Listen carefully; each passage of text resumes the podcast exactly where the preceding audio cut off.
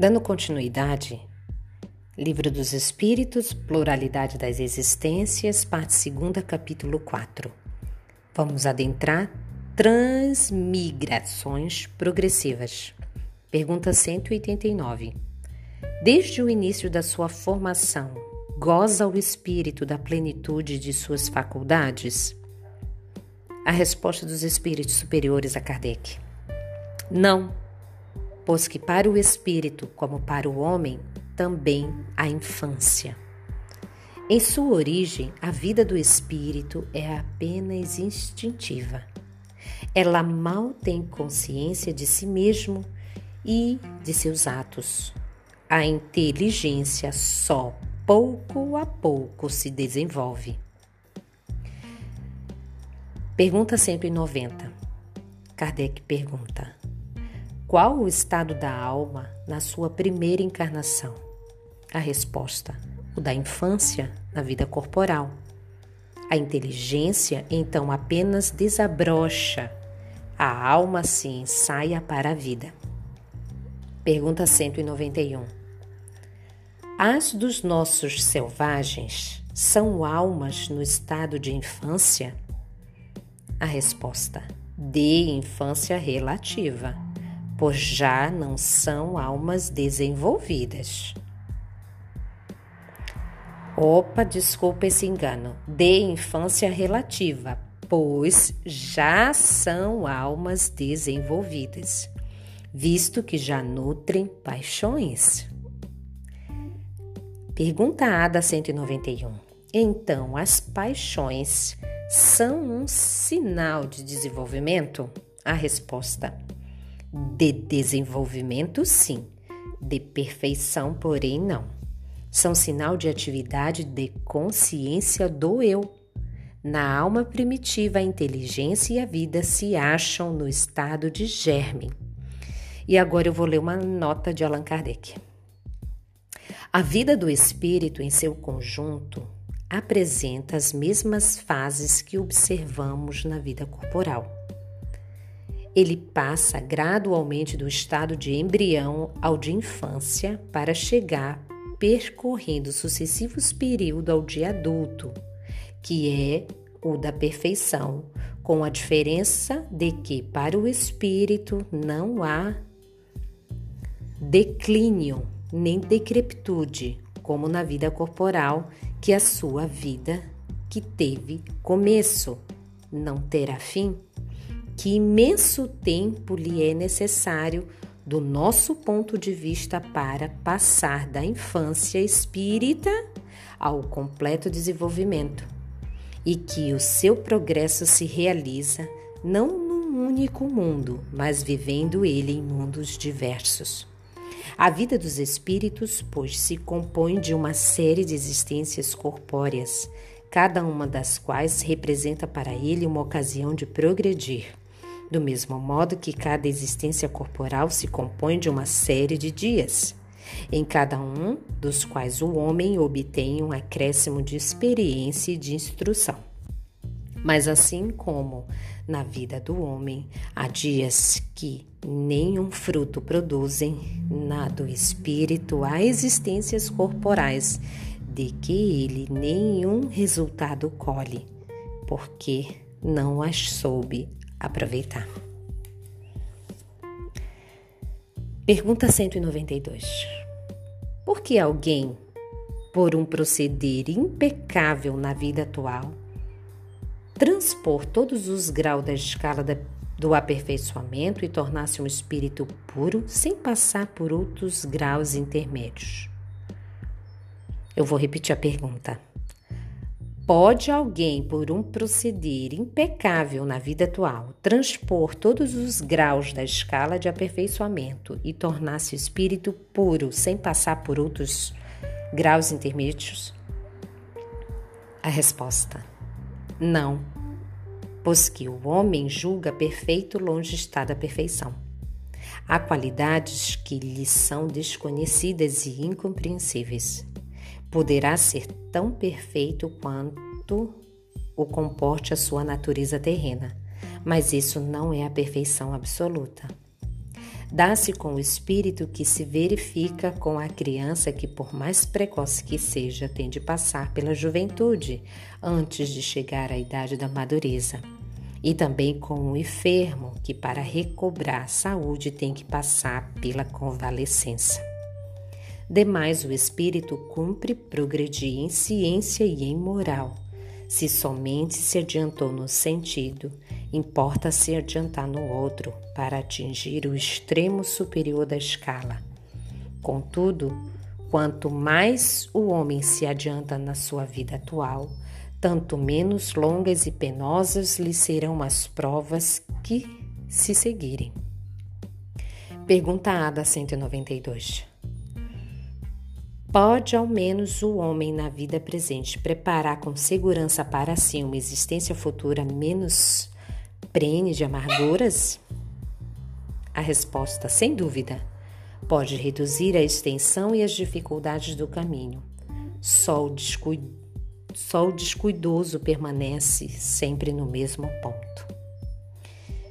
Pergunta 193. Pode um homem, nas suas novas existências, descer mais baixo do que esteja na atual? A resposta: com relação à posição social, sim. Como espírito, não. Pergunta 194.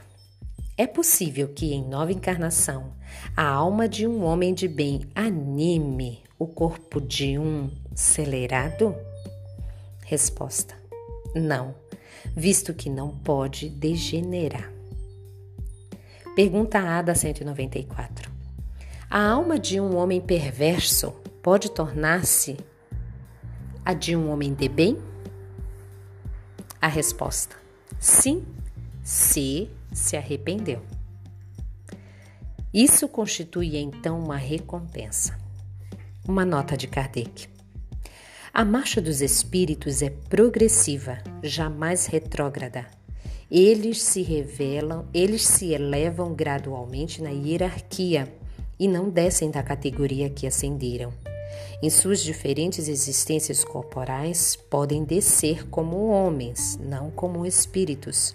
Assim, a alma de um potentado da terra pode mais tarde animar o mais humilde obreiro, e vice-versa.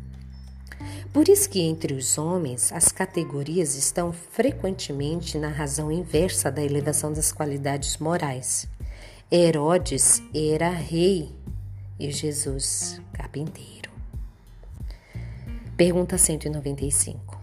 A possibilidade de se melhorarem noutra existência não será de molde a fazer que certas pessoas perseverem no mau caminho denominadas pela ideia de que poderão corrigir-se mais tarde? A resposta: aquele que assim pensa em nada crê, e a ideia de um castigo eterno não ref refrearia mais do que qualquer outra. Porque sua razão a repele, e semelhante ideia induz a incredulidade a respeito de tudo. Se unicamente meios racionais se tiverem empregado para guiar os homens, não haveria tantos céticos. De fato, um espírito imperfeito poderá, durante a vida corporal, pensar, como dizes, mas liberto que se veja da matéria, pensará de outro modo, pois logo verificará que faz que fez cálculo errado e então sentimento oposto a esse trará ele para a sua nova existência. É assim que se efetua o progresso, e essa é a razão por que na Terra os homens são desigualmente adiantados. Uns já dispõem da experiência para que outros a falta, mas que adquirirão pouco a pouco. Deles depende o acelerar-se-lhes o progresso ou retardar-se indefinidamente. Nota de Allan Kardec. O homem que ocupa uma posição má deseja trocá-la o mais depressa possível. Aquele que se acha persuadido de que as tribulações da vida terrena são consequências de suas imperfeições, procurará garantir para si uma nova existência menos penosa, e esta ideia o desviará mais depressa da senda do mal do que a do fogo eterno em que não acredita. Pergunta 196. Não podendo os espíritos aperfeiçoar-se a não ser por meio das tribulações da existência corpórea, segue-se que a vida material seja uma espécie de crisol ou um depurador por onde tem que passar todos os seres do mundo espírita para alcançarem a perfeição? A resposta: sim, exatamente isso. Eles se melhoram nessas provas, evitando o mal e praticando o bem. Porém, somente ao cabo das mais ou menos longo tempo, conforme os esforços que empreguem, somente após muitas encarnações ou depurações sucessivas, atingem a finalidade para que tendem. Pergunta A.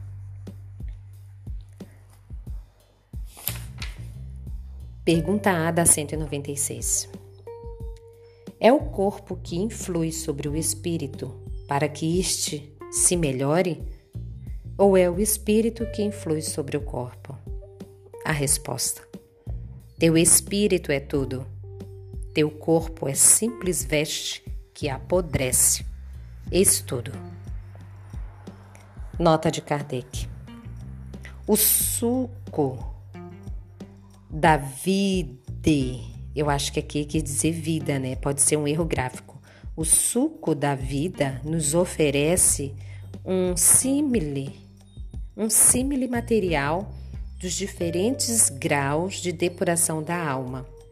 Ele contém o licor que se chama espírito ou álcool, mas enfraquecido por uma imensidade de matérias estranhas que lhe alteram a essência. Esta só chega à pureza absoluta depois de múltiplas destilações, em cada uma das quais se despoja de algumas impurezas. O corpo é o alambique em que a alma tem de entrar para se purificar.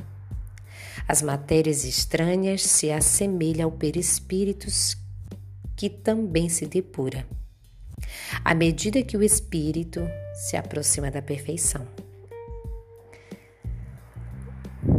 Como podemos perceber, é só através das encarnações, das reencarnações, que vamos depurando o nosso perispírito. E o curioso é que ele diz aqui, né, que é o nosso perispírito tem substâncias que nós não conhecemos. Isso para a gente começar a imaginar a dimensão do poder divino acerca dos Cires. Mas isso é tema para grupo de estudos. Até mais.